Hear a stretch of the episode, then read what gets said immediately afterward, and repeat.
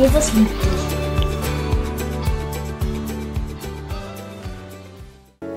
Ja, ich heiße euch alle herzlich willkommen und möchte gerade auch noch Gott diesen Zeitraum ganz besonders hinlegen. Lieber Vater, ich danke dir dafür, dass du die herrliche Majestät bist und dass wir allein durch deine Gnade frei gemacht sind. Dass wir durch deine Gnade dich Vater nennen dürfen, Schöpfer aller Himmel und der Erde. Jesus, dass du unser Retter bist, unser Erlöser, dafür danke ich dir. Und dass du uns das so tief ins Herz hineinlegst, dass wir wissen, es ist keine Verdammnis in unserem Leben.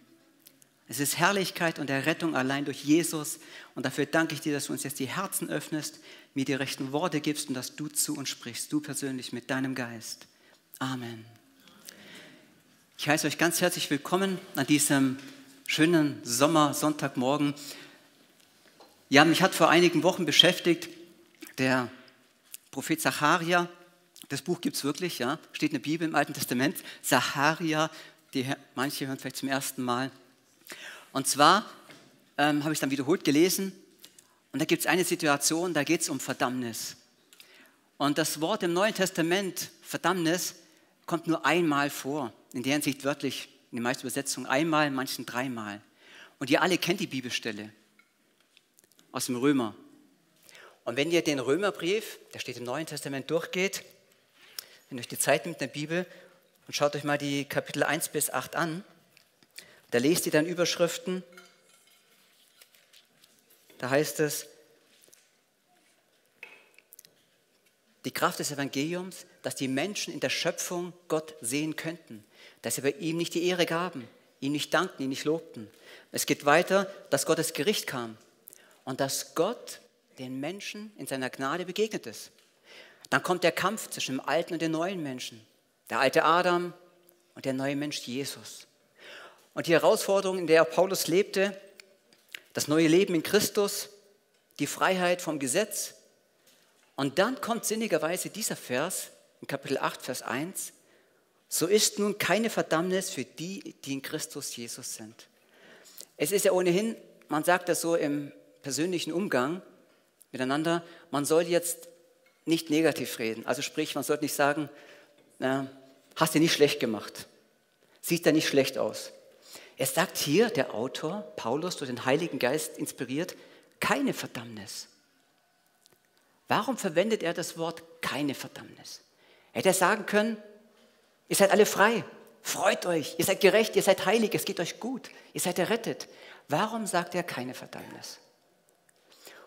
Und vorhin hat Anja gesagt, es gibt die Freiheit zu wählen, auch zum Lobpreis aufzustehen, sitzen zu bleiben. Ich sage jetzt nach dem nächsten Satz, es gibt die Freiheit zu gehen oder zu bleiben. Und zwar gab es vielleicht jetzt heute Morgen Menschen, die sagen, ja, ich kenne Selbstanklage und Verdammnis in meinem Leben, auch als Kind Gottes. Die dürfen bleiben.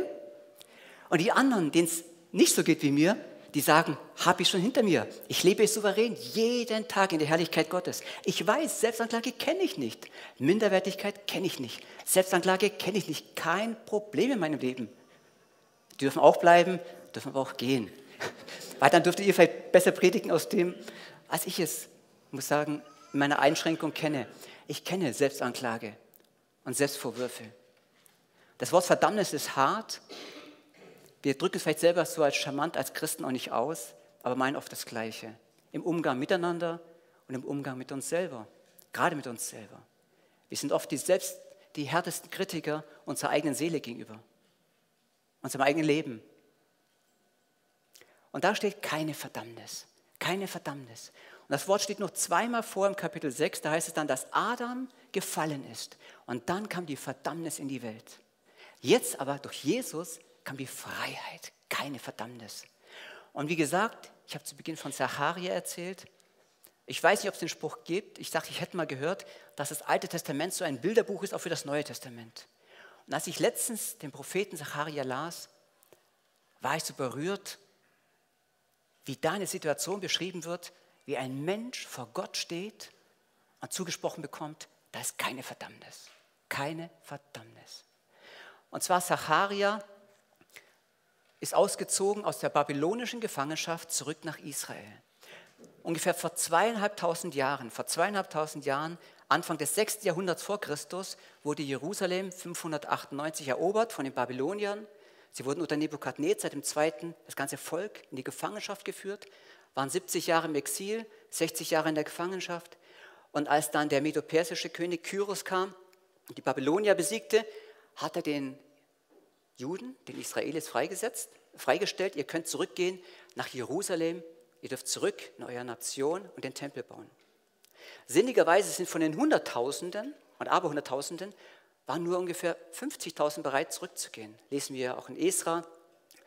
Und es waren ganz wenige nur. Und unter denen war auch ein Prophet, der Sacharia und der hohe Priester, der Itto und auch Zerubabel, der Statthalter. Und die sind zurückgegangen und da war der Tempelbau, um es kurz zu machen, er war 16 Jahre unterbrochen, da war Entmutigung, da war Verzweiflung, waren Angriffe, 16 Jahre kein Tempelbau. Und dann kam die Prophetie zu Sacharia über den Tempelbau. Und dann ganz sinnigerweise im dritten Kapitel kommt dann ein Wort zu Sacharia, und das lese ich uns vor. Und mir wurde der hohe Priester Josua gezeigt. Und bitte nicht verwechseln, das ist nicht der Josua, der Nachfolger von Mose. Es war ja einige hundert Jahre später, das war der hohe Priester Josua.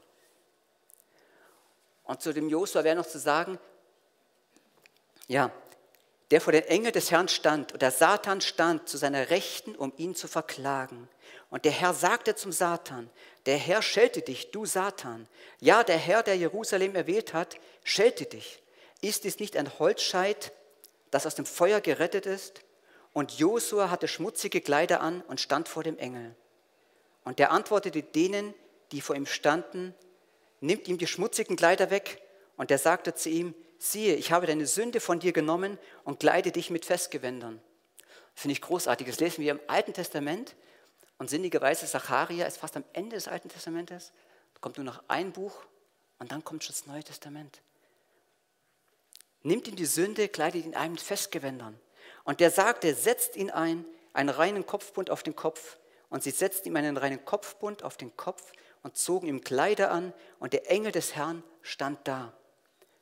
Und der Engel des Herrn ermahnte Josua und sagte, so sagt der Herr Zebaoth, wenn du auf meinen Wegen gehst und meinen Dienst versiehst, dann sollst du mein Haus regieren und meine Höfe bewachen und ich will dir Zugang geben zwischen denen, die hier stehen.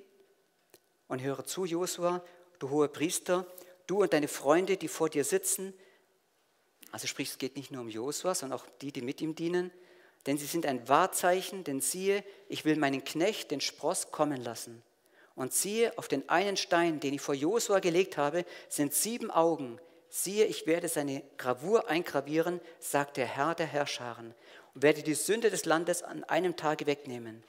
An dem Tag, sagt der Herr Zebaoth, wird einer den anderen einladen unter den Weinstock und unter den Feigenbaum. Tja, ich weiß nicht, wie es den meisten geht, wenn sie heutzutage solche Worte hören oder vielleicht auch mal zu Hause lesen. Beim ersten Mal hat es mich auch nicht gleich vom Stuhl gehauen. Beim dritten Mal auch nicht, aber es hat mein Herz berührt. Als ich es so gelesen habe, und ich denke, es ist ohnehin immer wichtig, dass wir den Heiligen Geist bitten, dass er uns sein Wort aufschließt, im Alten wie im Neuen Testament. In Prophetien, wie in Verheißungen, in Ermahnungen, dass immer der Geist Gottes zu uns spricht. Das hat mein Herz berührt, so Situation, da steht jemand vor Gott. Und die ganze Situation, wir dürfen uns vorstellen, Gott ist der Richter, er steht da, der hohe Priester Josua, dann der Verteidiger, der Engel des Herrn, auch symbolisch ein Hinweis, prophetisch für den Messias. Es ist der Messias, es ist Jeshua, bevor er ins Fleisch kam, der Engel des Herrn. Und dann der Satan, der Ankläger. Und der eine oder andere wird ganz clever sagen, Thomas, das ist interessant, aber das ist ja Altes Testament. Das war ja alles. Das ist doch alles alter Bund, das ist alles vorbei. Braucht mich nicht mehr interessieren. Ich sage nicht, dass ich die Antwort habe, dass es nur so ist, wie ich es jetzt sage. Möchte aber anmerken, dass Gott sich nicht verändert hat. Gott ist der gleiche, gestern, heute und alle Ewigkeit. Und Gottes Art zu lieben und Gottes Art zu ermutigen und Gottes Art Gnade zu geben, die hat sich nicht geändert. Denn wir lesen auch im Hebräerbrief, all die Opfer, die im alten Bund gegeben wurden, wurden erst dann gültig, steht im Hebräerbrief, durch das Opferblut Jesu Christi. Wenn sie im Glauben gegeben wurden auf Jesus hin, auf Jeshua, auf den einen, den sie erwartet haben, auf den Messias, dann waren diese Opfer auch von Gott wohlgefällig. Ein Ziegenblut, ein Schafblut allein hätte nicht genügt. Es war im Blick, in der Perspektive auf, Jesu, auf, Jesu, ähm, auf Jesus, auf Jeshua. Und deshalb ist für mich das Alte Testament schon relevant. Zum einen, weil ich auch Gottes Art sehe und Gott für mich nicht der alte, knorrige Gott ist mit langem Gewand und alten Bart und fast blind, nur da steht und weiß nicht, was er tut.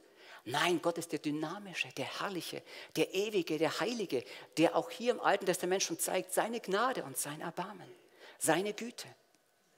Und ihr kennt sicher diesen Vers aus dem 2. Korinther 7, Vers 9, wo es heißt, es gibt eine Traurigkeit in der Welt und es gibt eine Traurigkeit vor Gott. Und der Unterschied ist, im System der Welt, und zu dem gehört Satan, im System der Welt für diese Traurigkeit der Welt zum Tod. Und im System Gottes, in der Herrlichkeit Gottes, im Reich Gottes, für die Traurigkeit der Buße zum Leben. Das ist ein Riesenunterschied. Und das möchte ich vorausschicken, auch wenn wir uns jetzt diese Prophetie ganz genau anschauen. Gottes Anklage oder Gottes, besser gesagt, er klagt nicht an, sondern Gottes Hinweise, Gottes Ermahnung, Gottes Korrektur führt immer zum Leben. Sie ist immer ermutigend.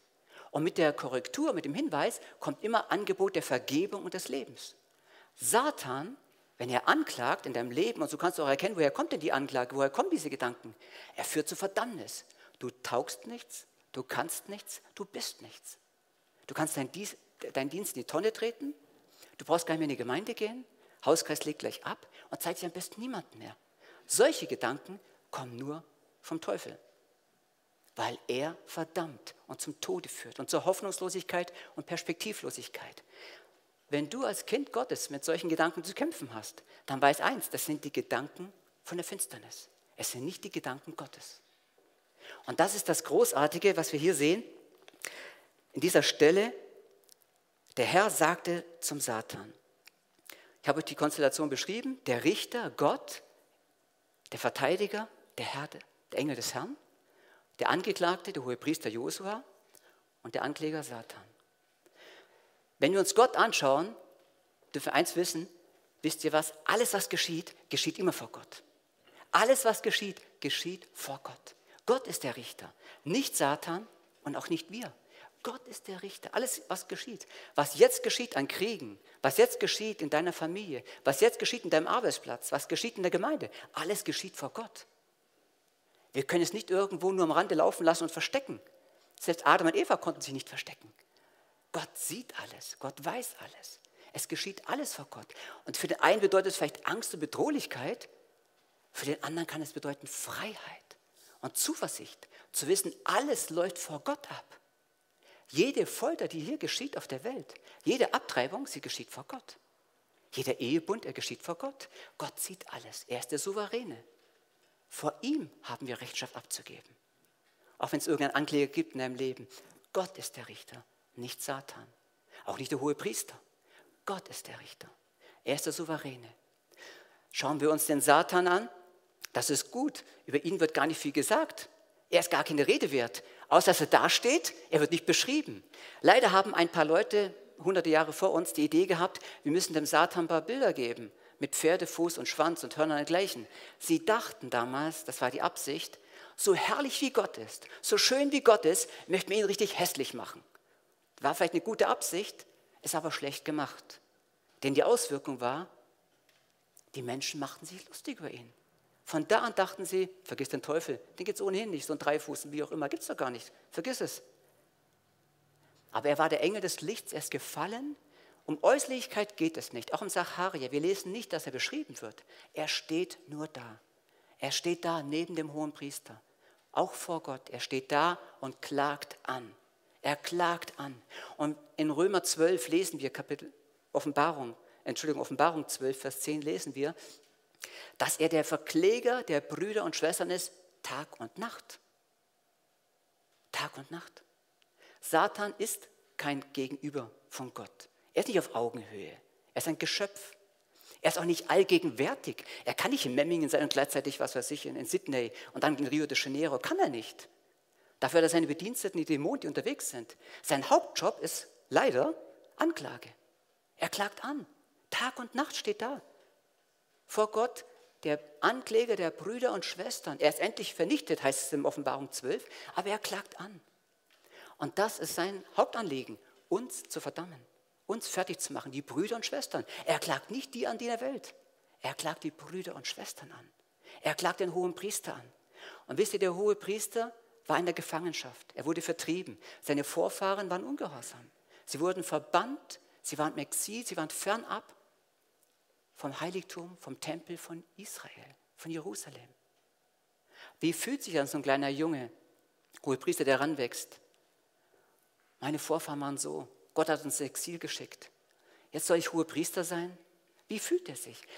Konkret wird nicht gesagt, was der Schmutz war in seinem Leben. Es wird nicht gesagt. Aber er war Last, da war Not in seinem Leben. Und der Satan hat es erkannt. Ha, so sieht es aus in deinem Leben. Vergiss es. Deinen Job als hohen Priester, vergiss es. Keine Chance. Lass es sein. Solche Gedanken oder ähnliche waren sehr wahrscheinlich in seinem Herzen. Einmal inspiriert vom Teufel, dann von seiner eigenen Prägung, von seiner Erziehung, von seinen Umständen, von seiner Flucht, von seiner Vertreibung, Gefangenschaft. All das machte Josua aus. Und so stand er da.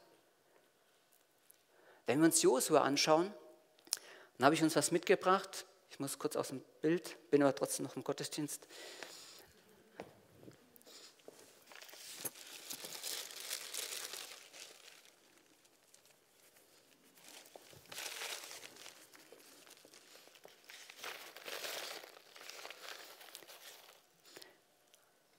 Wenn ich jetzt Josua anschaue, von dem hohen Priester, von dem es heißt, er war ein verbrannter Holzscheit,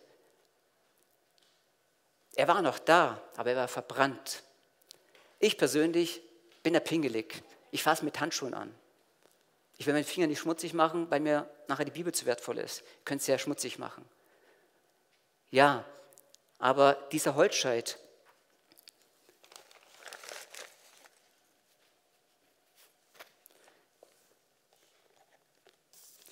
Dieser Holzscheit, von dem redet hier der Engel des Herrn. Siehst du, sagt er zum Satan nur, er soll schweigen.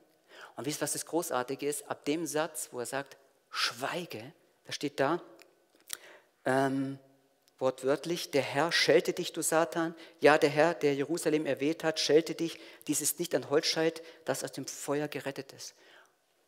Er hat ihm das Wort genommen und von dem Moment an konnte Satan nichts mehr sagen. Wenn Gott spricht, es werde Licht, dann ward Licht. Wenn Gott spricht, es sei Leben im Wasser, ward Leben. Wenn Gott zu Satan sagt, schweige, Entschuldigung, ich hätte doch noch was zu sagen. Nein. Als Ankläger, es ist nicht wie in Hollywood. Und dann gibt es was Diskussionen zwischen Anwalt und Staatsanwalt und wie auch immer und Richter und hin und her und dann kann ich mal bitte in ein Nebenzimmer gehen, können wir uns unterhalten. Nein. Der Engel des Herrn der Staatsanwalt, dein Verteidiger, sagt zum, zum Ankläger, schweige, schweige, sei still. Der Herr schelte dich. Du hast hier nichts mehr zu sagen. Damit war die Verhandlung für Jesus, für den Engel des Herrn, schon beendet. Die Frage ist, wie gehen wir mit den Anklagen um? Schreiben wir uns jetzt alle auf, führen Buch drüber, vielleicht nicht wortwörtlich, aber vielleicht in unserem Herzen. Das sind die ganzen Anklagen unserer letzten Wochen und Monate führen wir die aus, bewässern die, gießen sie, pflegen sie, damit es noch mehr werden, noch mehr Verdammnis. Wie gehen wir damit um, mit diesen Gedanken, mit den Anklagen, die kommen? Jesus, unser Vorbild, der Engel des Herrn sagt, schweige. Denn dieser, der Herr hat ihn erwählt, der Jerusalem erwählt hat, schelte dich. Er ist ein Holzscheit, aber herausgenommen. Warum sagt er, der Jerusalem erwählt hat? Weil zum einen es symbolisch ist für die Priester, schon als sie auszogen aus Ägypten, die ganz, das ganze Volk Israel, sagt nämlich Gott zu dem Volk Israel, stellvertretend zu Mose, ich habe dieses ganze Volk auserwählt, dass sie mir Könige und Priester seien. Nicht nur Auserwählte, sondern das ganze Volk sollte ein Priester sein. Und im Petrusbrief im Neuen Testament lest ihr auch im Kapitel 2, dass wir eine auserwählte Nation sind. Ein heiliges Volk, eine heilige, göttliche, königliche Priesterschaft. So steht es da. Und dieser Petrusbrief ist zugegebenermaßen klar an Judenchristen, aber auch an Heiden geschrieben, an beide. Er wurde an beide geschrieben. Gottes Perspektive im Alten Testament erweitert durch Jesus Christus, durch den Glauben, gilt diese Verheißung, die er damals dem Volk Israel gab, ihr sollt eine Nation von Priestern sein, auch dem neuen Volk. ihr sollt mir Priester sein. Ihr sollt mir Priester sein. Und deshalb sagt er, der ich Jerusalem erwählt habe. Gott hat Jerusalem erwählt. Und im Epheserbrief Kapitel 1 lest ihr, Gott hat uns erwählt vor Grundlegung der Welt. So steht es drin. Wir sind gesegnet mit allen Segnungen der Himmelswelt. Er hat uns erwählt vor Grundlegung der Welt. Also wenn ich sowas höre, mich begeistert es, weil wenn ich weiß, Jesus hat mich erwählt, bevor es mich schon gab, hat er mich erwählt vor Grundlegung der Welt. Und so denkt er über dich. Wenn wir auch in Holzscheit sind, wenn du denkst, dein Leben ist ausgebrannt, Burnout, dein Leben taugt nichts, da ist nur Anklage, Minderwertigkeit, Selbstunsicherheit, wie auch immer. Dass Gott sagt, ich habe dich erwählt von Grundlegung der Welt. Ich habe dich berufen, König und Priester zu sein. Dazu habe ich dich berufen. Und der Satan hat in deinem Leben zu schweigen, denn ich habe dich berufen, denn ich habe es in deinem Leben ausgerufen. Dann frage ich mich, welches Recht habe ich dann noch, dann zu sagen, na, Engel des Herrn, ich weiß es doch noch besser, da gibt es ein paar Punkte, über die muss ich jammern und klagen und die möchte ich gerne vorhertragen, wie schlecht es mir geht. Das haben wir nicht. Da mache ich mich höher als Gott. Da weiß ich es besser als Gott. Dann will ich es besser machen als Gott. Stimmt aber nicht, immer schlechter und vor allem gebe ich diesem Gott und diesem Jesus Christus nicht die Ehre, weil ich ihm nicht glaube. Und oftmals ist die Herausforderung das, dass meine Gefühle es anders deuten. Und wisst ihr was? Schuldgefühle Schuldgefühle sind erstmal Gefühle. Das sind nicht Fakten. Man kann einiges fühlen, aber wenn ich zu Gott gehe und die Fakten betrachte, und dann sehe ich die Sünde, die nicht beschönigt wird. Jesus äh, beschönigt die Sünde nicht. Er bestreitet sie nicht. Er sagte, es ist ein verbrannter Holzscheit. Keine Frage, Satan, da hast du recht, der ist verbrannt. Aber ich habe ihn erwählt. Ich habe ihn erwählt. Stimmt, das ist das Dauerproblem von Thomas. Stimmt, da fällt er immer wieder hin. Stimmt, da versagt er immer wieder. Stimmt, aber ich habe ihn erwählt. Ich habe ihn berufen, ein Königskind zu sein. Zu einem Priester habe ich ihn berufen. Und das spricht Gott auch über dich aus, als Kind Gottes. Das spricht über dich aus. Und deshalb haben diese Schuldgefühle keinen Raum. Denn Schuldgefühle sind erstmal Gefühle. Und Gefühle können gut oder schlecht sein. Frage ist, was sind die Fakten Gottes in deinem Leben? Die Tatsache, dass er dir vergeben hat. Und oftmals gibt es auch Schuld in unserem Leben und wir haben gar keine Schuldgefühle dabei. Das kann durchaus sein. Deshalb immer wieder die Frage, was sagt Gott in mein Herz hinein? Schuldgefühle sind Gefühle. Und dann sagt er, nehmt den beschmutzigen Kleider weg, sieh, ich habe deine Sünde von dir genommen. Wow, das steht im Alten Testament, prophetisch. Siehe, nehmt ihm diese schmutzigen Kleider weg, ich habe die Sünde genommen. Das sagt der Engel des Herrn, Jeshua, der Messias, Jesus Christus, damals schon. Er sagt nicht, Josua, jetzt musst du dich anstrengen, du musst das und das erledigen, du musst das machen. Er sagt, nehmt ihm diese Kleider weg. Ich habe ihm die Sünden genommen. So einfach ist es und oft auch so schwer. Als David den Ehebruch begangen hat, kam Nathan zu ihm und hat ihn überführt. Und wenn man sich das anschaut, sind es zwei Sätze. Nathan spricht ihm an, David sagt, ich habe Sünde begangen vor Gott. Nathan sagt, Gott hat dir vergeben. Wow, so schnell kann Vergebung gehen? So schnell kann Vergebung gehen. Wenn mein Herz tief berührt ist, wenn ich den wahren Erlöser und Retter Jesus Christus mein Herz hineinsprechen lasse und wenn er mir diese Vergebung zusagt und ich wirklich von Herzen diese Reue getan habe, dann spricht er mir die Vergebung zu. Dass es oftmals auch noch Prozesse gibt, das möchte ich nicht jetzt ähm, abtun. Das kann es durchaus geben. Aber zu sagen, es muss immer erst Vorleistung unsererseits geben. Es, wir müssen erst irgendwas leisten, wir müssen was tun, wir müssen was erfüllt haben. Da steht nirgends dran. Nehmt ihm die Kleider weg. Ich habe deine Sünde von dir genommen. Es ging von Jesus die Initiative aus. Und ich kleide dich mit Festgewändern oder steht da mit Priestergewändern. Und der hohe Priester, was hat denn der für eine Aufgabe gehabt? Was hat ein Priester für eine Aufgabe gehabt? Ich dachte auch so, also ein Metzger, der metzgert. Ein Maurer, der maurert. Ein Polizist, der polizeit. Nee, gibt's nicht. Aber was macht ein Priester? Ja gut, der priestert. Das ist auch Quatsch. Es gibt manche Berufe, da findest du kein Verb dafür. Was würde euch denn einfallen? Was macht ein Priester? Aber die Kamera läuft, ich weiß. Ähm, er tritt ein, er predigt, wie auch immer. Das Interessante ist, im Hebräischen, das Wort Priester, Kohen, kommt von stehen. Er steht. Und als Gott das Volk Israel berufen hat und hat gesagt, sie sollen mir Könige und Priester sein, und dann sagt er zu Mose später, ihr steht vor mir, die Leviten, das, die Propheten, äh, die, die, Priester, die, der Stamm Levi, sie sollen vor mir stehen. Ein Priester, der hohe Priester, soll vor Gott stehen. Seine erste Aufgabe.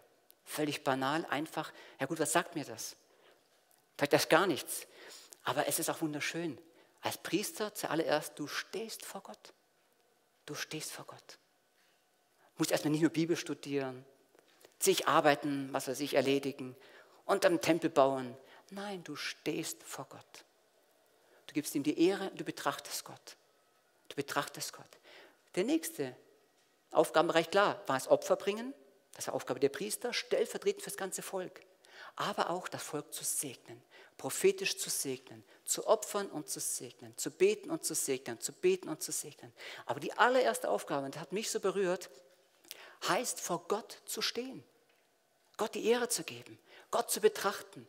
Und ich kann mir vorstellen, wir werden Ewigkeiten, die erste, die erste Ewigkeit, ich weiß nicht, wie lange sie geht, aber die erste Ewigkeit werden wir erstmal nur vor Gott stehen und ihn betrachten und bestaunen und sagen, wow, das bist du Gott.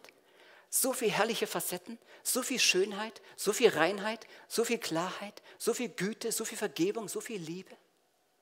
Das heißt vor Gott stehen. Das macht ein Priester aus. Die anderen laufen rum und wumseln und wumseln und wumseln und arbeiten und machen und tun. Kein Blick für Gott, keine Zeit für Gott. Ein Priester steht vor Gott. Und dazu gibt er mir neue Gewänder. Dazu sagt er, ich habe dir neue Gewänder gegeben. Priestergewänder steht eigentlich richtig da. Nicht nur Feiern, Festgewänder, sondern priesterliche Gewänder. Was ausdrückt, du bist würdig, vor Gott zu stehen. Du bist würdig, in meine Gegenwart zu kommen. Und weißt du was? Ich freue mich darüber, sagt Gott. Ich freue mich, dass du vor mir stehst. Und der Ausdruck dieser schönen Gewänder heißt, du bist würdig. Freue auch du dich darüber, in meiner Gegenwart zu stehen. Und wir reden schon gar nicht mehr von dem Ankläger. Der liegt hinter uns. Denn das hat Gott mit dir getan die Sünde vergeben, neue Kleider. Und als nächstes kommt dieses Stirnband, von dem ihr auch schon gehört habt im Alten Testament, zweiten, dritten Buch Mose, bei der Priesterkleidung, was steht auf dem Stirnband? Heilig dem Herrn. Heilig dem Herrn. Und dieses Stirnband wurde dem Priester angebunden, um die Stirn. Jeder konnte es sehen. Heilig dem Herrn, man könnte auch sagen, ausgesondert für Gott. Ausgesondert für Gott. Das war die Auszeichnung, die dieser brennende oder verglimmende Holzscheit bekommen hat. Wow, neue Kleider, Freiheit von Sünden und dann auch noch ausgesondert für Gott. So geht Gott mit uns um. So vergibt er uns. Und dann sagt der Engel des Herrn zu, Mosua, zu Josua, so sagt der Herr Zebaoth. Nachdem er all das getan hat, nachdem er all das getan hat, sagt er jetzt, wenn du auf meinen Wegen gehst und meinen Dienst versiehst, dann sollst du und so weiter. Und jetzt kommt sehr schnell die Denke, aha, es hat Gott was getan, die Voraussetzungen sind erschaffen und jetzt muss ich das und das erfüllen, damit ich in dem bleibe. Sprich, in seinen Wegen gehen und seinen Dienst verrichten. Dann bin ich ja wieder am Anfang, also sprich, ich muss was leisten. Gut, dass es das Neue Testament gibt, was uns da schon sagt, nicht mehr ich lebe, sondern Christus in mir.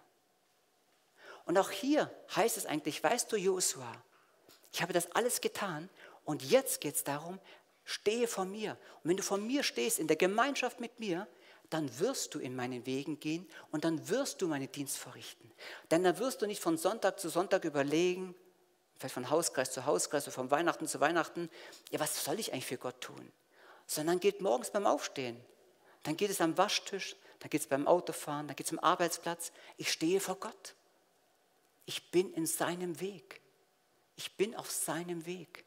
Interessanterweise wurden die ersten Christen in der Apostelgeschichte die Menschen des Weges genannt. Ihr könnt ihr lesen, Apostelgeschichte 9 und folgende. Paulus bat dann die Priesterschaft, gib mir Briefe, ich will diese Leute des Weges verfolgen. Die Leute des Weges. Das war die erste Auszeichnung der Christen, bevor sie irgendwann später in Antiochia Christen genannt wurden, eigentlich eher als abfälliges Wort, aber die Leute des Weges. Und das macht ein Priester aus, das macht ein Nachfolger Jesu Christi aus. Ich bleibe in seinem Weg. Und das heißt nicht, ach, ja, nicht rauskommen, oh, Entschuldigung, da stürzt sich jetzt ab, sondern Gott bereitet es vor. Gott bereitet es vor, jeden Tag neu. Montag, Dienstag, Mittwoch, Donnerstag und die nächste Woche. Er bereitet es vor. Ich bleibe auf seinem Weg. So ist Gott zu dir. Und in seinem Dienst, in seinem Dienst heißt, dass ich nicht meinen Dienst mache, dass ich nicht schaue, was, um was es bei mir geht, sondern es um seinen Dienst geht.